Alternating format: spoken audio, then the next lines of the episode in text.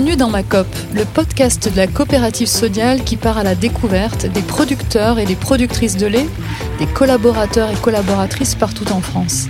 Grâce à leurs témoignages, vous plongerez dans les coulisses de leur quotidien.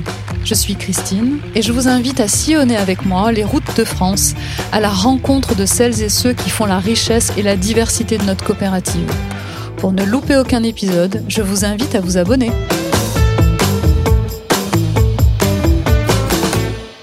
Bonjour et bienvenue dans le podcast Dans ma COP de la coopérative Sodial. Aujourd'hui, je suis dans les bureaux de Yoplait à la rencontre de la pétillante Myriam, directrice marketing de Yoplait. Nous allons ensemble vous partager les secrets de l'innovation et le pouvoir des marques de la coopérative. Trois mots pour décrire ce nouveau podcast stratégie, écoute, conviction. Allez, je vous propose de partir à la découverte de Myriam pour un podcast vitaminé à partager sans modération.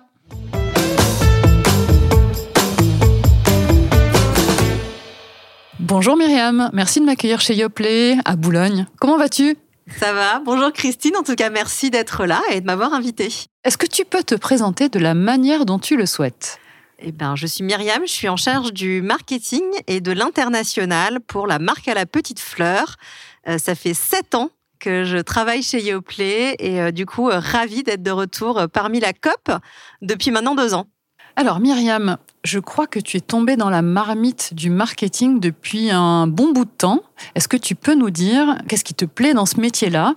Comment en fait tu as évolué ces dernières années? Alors moi, ce que j'aime dans le marketing, euh, d'abord, je l'ai beaucoup fait en alimentaire, dans des marques du quotidien. Euh, donc bien sûr, Yoplait que vous connaissez tous, mais aussi euh, Knorr, Amora, Maille, Magnum, Mico, Cornetto. Et en fait, ce que j'adore dans ce métier, c'est qu'on est très proche des consommateurs, on est dans leur quotidien. On va travailler sur les cinq sens. Un produit alimentaire, faut que ce soit beau, faut que ce soit bon, faut que ça sente bon, faut qu'il y ait de la texture, faut qu'il y ait du goût.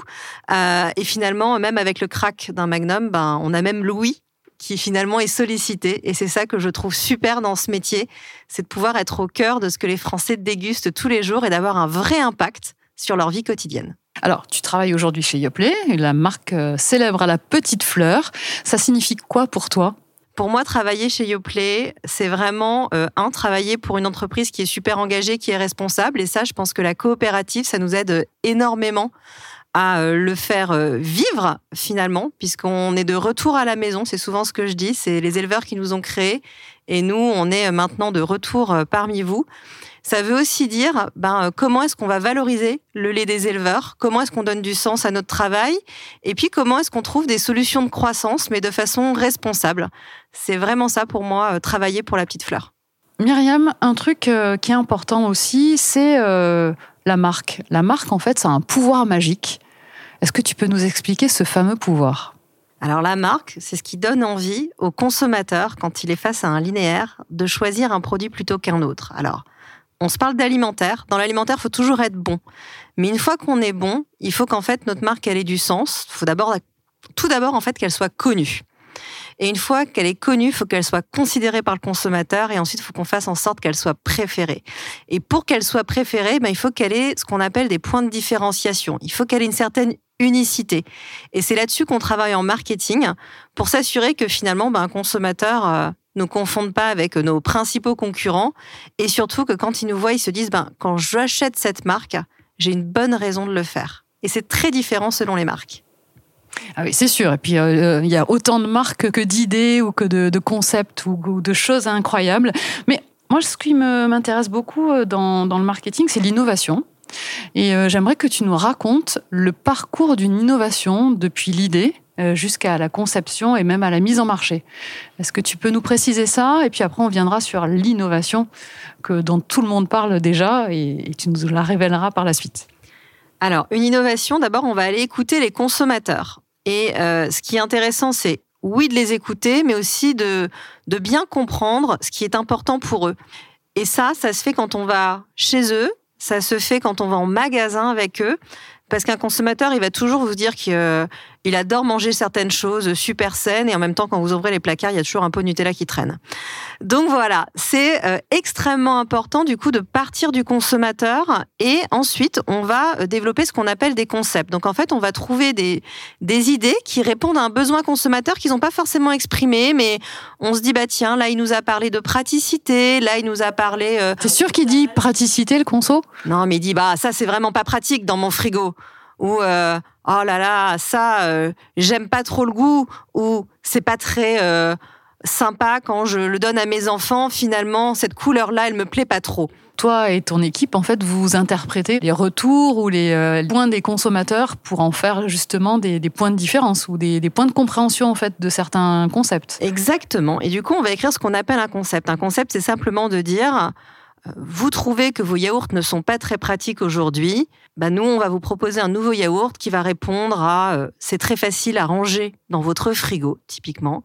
Ce yaourt va se présenter de telle forme, il va le coûter tant, et puis après, on va faire tester ces idées auprès des consommateurs. Et donc, euh, il y a des tests qui sont assez simples.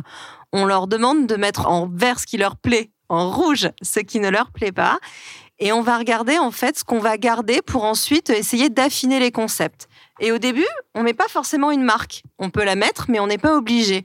Et ensuite, on va travailler avec des agences pour essayer de mieux définir ces concepts, travailler avec nos équipes de recherche et développement et de l'innovation pour en fait développer les recettes qu'on a euh, essayé d'imaginer, travailler avec nos équipes euh, ben, industrielles. Est-ce que c'est possible de les mettre en place Sous quelles conditions et sous quel timing? Parce que parfois, ça demande des nouvelles lignes de production.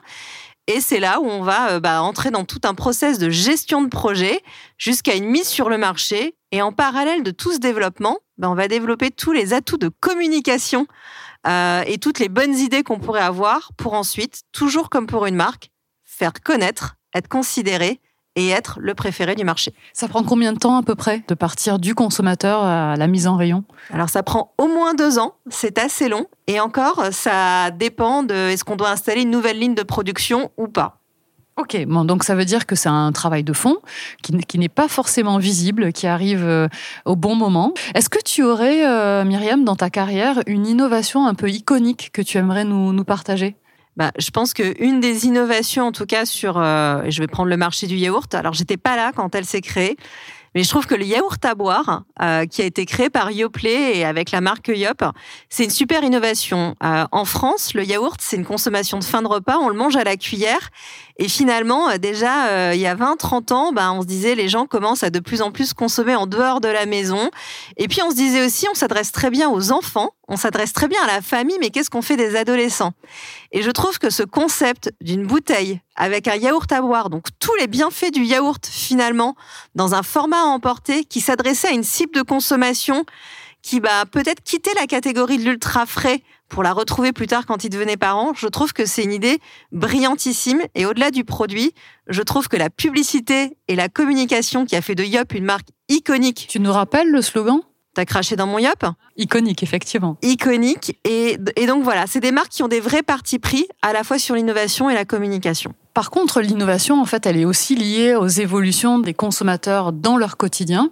Est-ce que tu as constaté des, attentes conso qui, euh, ces 20 dernières années, sont marquantes et ont fait peut-être euh, basculer euh, dans une nouvelle innovation dont tu vas nous parler juste après? Alors tout à fait, Christine. Alors il y, a beaucoup de comportements qu'on observe et puis chez Yoplait, on a une petite particularité, euh, c'est qu'on est présent dans 40 pays dans le monde.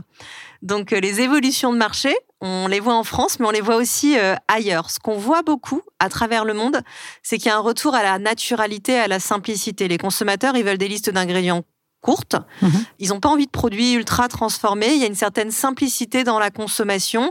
Le yaourt est déjà perdu, perçu pardon, comme un produit très sain. Mhm. Donc euh, finalement, euh, l'autre tendance, c'est le blanc. Le blanc, c'est vraiment le côté le plus sain. Et c'est un autre avantage, Christine, c'est la personnalisation. Les consommateurs, ils aiment de plus en plus mélanger le yaourt blanc avec un autre produit. On le voit avec euh, Skirioplay, finalement nature. un produit extraordinaire. Le premier produit ultra frais en gros pot de 850 grammes. Génial. Et ah, ils sont 75% à le personnaliser. Et ensuite, ils sont aussi à la recherche de praticité. Un autre chose qui est assez intéressante, ils te disent tous qu'ils veulent de la RSE. Ça tous. tous les consommateurs à travers le monde. Par contre, ils vous disent aussi tous qu'ils sont pas prêts à payer pour. Donc ça, c'est vraiment des tendances de fond. Ils attendent vraiment que nous, industriels, fabricants, on apporte des solutions pour qu'ils puissent consommer mieux, mieux pour eux, mieux pour la planète, mais sans impact sur leur pouvoir d'achat.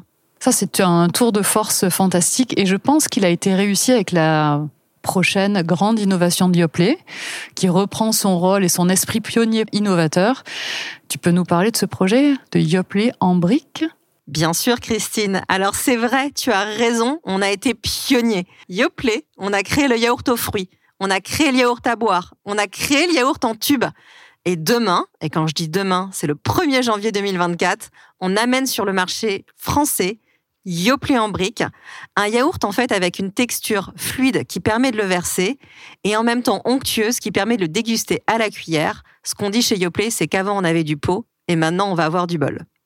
Génial. Ça, tu nous disais tout à l'heure, ça prend 18 mois, 24 mois de, de, réflexion, de conception, euh, de modélisation, puisqu'il a fallu aussi euh, investir sur de nouvelles lignes.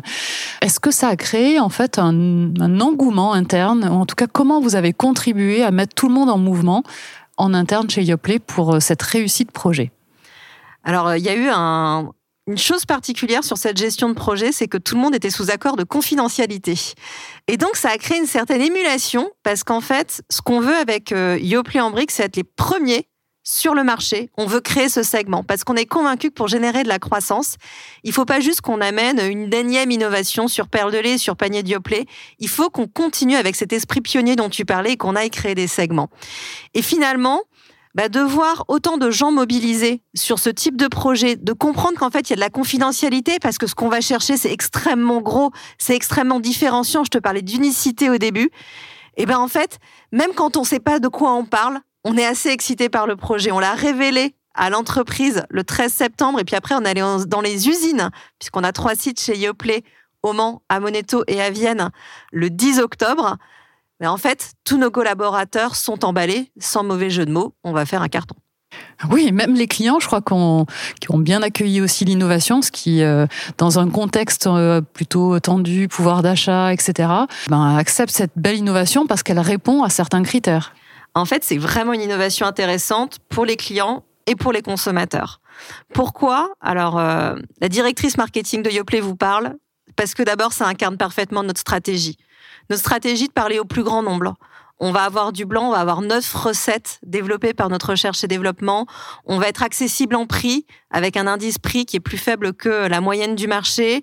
On va euh, proposer de la variété, donc on va rentrer dans le quotidien des Français et on va avoir des recettes qui sont super bonnes parce que Yoplait c'est le goût.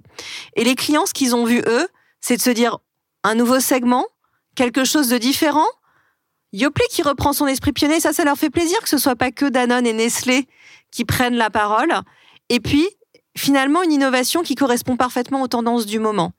Du blanc, qui permet aux consommateurs de personnaliser, de la praticité, parce qu'on en met plus sur la, sur la palette, mais on en met aussi plus dans le frigo, et une accessibilité prix qui fait que pendant cette période d'inflation, en fait, on n'arrive pas avec une offre valorisée, mais une offre qui va parler au plus grand nombre. Et en fait, c'est tous ces éléments-là qui ont fait que les distributeurs se sont dit, ben finalement, c'est juste une très bonne idée. On voyait les gros pots se développer dans le yaourt, mais là, on arrive avec un nouveau format qui est plus RSE. Et après, j'ai pas envie de vous saouler de chiffres. Néanmoins, c'est quatre fois moins de plastique, c'est deux fois moins d'emballage qu'un emballage classique du yaourt. Et ça, c'est extrêmement important. Tout le monde est à la recherche de RSE, personne n'est prêt à payer pour, tout le monde veut des bons produits. Et Yoplait en brique, c'est exactement ça que ça fait. T'as oublié un petit truc quand même, hein, Myriam. Ah, c'est le bon lait français de la coopérative. ça y est, tu me connais Mais maintenant. ça, c'est une évidence. Pour nous, la marque à la petite fleur, c'est vraiment notre rôle. Ce lait français, et euh, j'ai envie de dire un grand merci finalement à la coopérative qui nous a repris. Ça donne énormément de sens aux collaborateurs. L'innovation donne beaucoup, mais le fait qu'on appartienne à cette COP, le fait qu'on soit ancré dans les territoires, le fait qu'on ait du lait français, le fait que finalement, aujourd'hui, on ne travaille plus pour des actionnaires, mais vraiment pour des gens qui ont les pieds sur terre, sans mauvais jeu de mots, encore une fois, bah, c'est extrêmement important pour nos collaborateurs dans l'engagement. Et c'est là, en fait, où vient le, sujet de la création de la valeur par l'innovation. On peut dire que Yoplait joue son rôle dans la coopérative. Il y a d'autres projets à venir euh Alors écoute, euh, ça c'est notre plus gros projet pour 2024.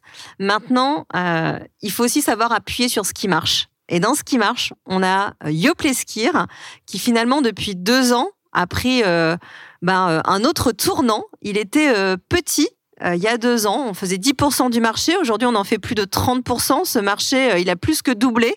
On a la première référence du marché, je te l'ai dit tout à l'heure. Et ça, c'est extrêmement important parce que d'abord, euh, oui, ça consomme beaucoup de litres de lait, euh, le skir, mais ça le valorise aussi très bien. Et le fait d'avoir réussi à euh, faire plus que quadrupler nos volumes de skir, bah finalement, c'est vraiment là où on va valoriser le lait des éleveurs. Donc, appuyer sur ce qui marche déjà aujourd'hui, ça, c'est un premier pilier de la stratégie Yoplait. Et créer des innovations de valeur, bah ça, ça va être le deuxième pilier. Alors, il y a quelques mois a été lancée la campagne Marque de respect, dans laquelle euh, Yoplait s'inscrit. Ça veut dire quoi pour toi en tant que personne euh, proche des marques et maintenant proche de la coopérative? Ça, ça reprend quelle valeur pour toi? Alors pour moi, c'est un truc qui est extrêmement important, euh, c'est de pouvoir dire qu'on est différent. Moi, ça m'insupporte quand je vais chez un consommateur et qu'il me dit panier de Yoplait de Danone. Ah bah non, en fait, c'est extrêmement important qu'on aide les consommateurs à comprendre que derrière nos marques, derrière nos produits, il y a un modèle qui est différent, un modèle qui est positif, un modèle qui est vertueux, qui est vertueux pour nos éleveurs, mais qui est vertueux pour nous Français finalement. Euh, c'est grâce à cette coopérative qu'on a des territoires qui sont vivants. C'est grâce à cette coopérative qu'on a une souveraineté alimentaire. On fait les choses différemment. Et ça, c'est extrêmement important. C'est vraiment des valeurs d'un collectif fort. Et ce qu'on a voulu avec marque de respect, c'est finalement de dire, bah, quand vous choisissez Candia, Entremont ou Yoplait, vous faites un acte militant. Vous avez le choix de porter une différence. Vous avez le choix de prendre un modèle qui est vertueux, un modèle qui a un impact positif.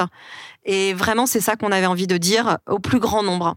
Et on revient l'année prochaine avec une campagne encore euh, pour le grand public, pour qu'il adhère en fait à ce modèle et à ses vertus euh, bénéfiques pour tous en fait.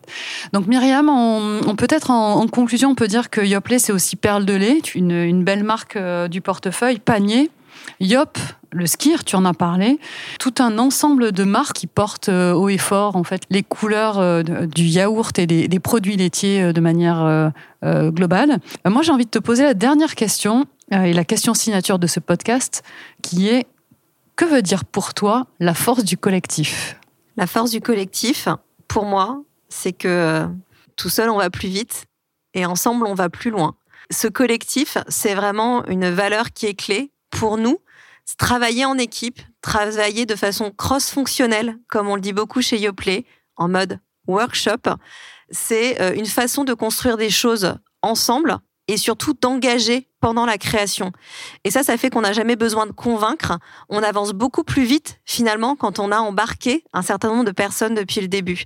Et le collectif, je trouve que c'est aussi euh, la raison d'être finalement de cette coopérative et avoir une raison d'être qui fait du sens, ben, euh, c'est hyper important qu'on travaille sur des marques parce que si moi j'ai du sens et que j'arrive à la passer dans ma marque, alors le consommateur le comprendra et choisira demain nos marques et nos produits plutôt que d'autres. Merci Myriam de t'être prêtée au jeu de ce podcast. Tu as donné beaucoup d'engagement, beaucoup de, conviction. Tu as partagé en fait euh, une vie intérieure de Yoplait qu'on n'a pas l'habitude d'entendre. Je pense que notre euh, auditoire en fait va être euh, ravi d'avoir d'être rentré dans la vie secrète du développement et de la conception, du marketing parce que c'est toujours quelque chose de, de nouveau à découvrir. Donc merci à toi. À bientôt. Merci Christine.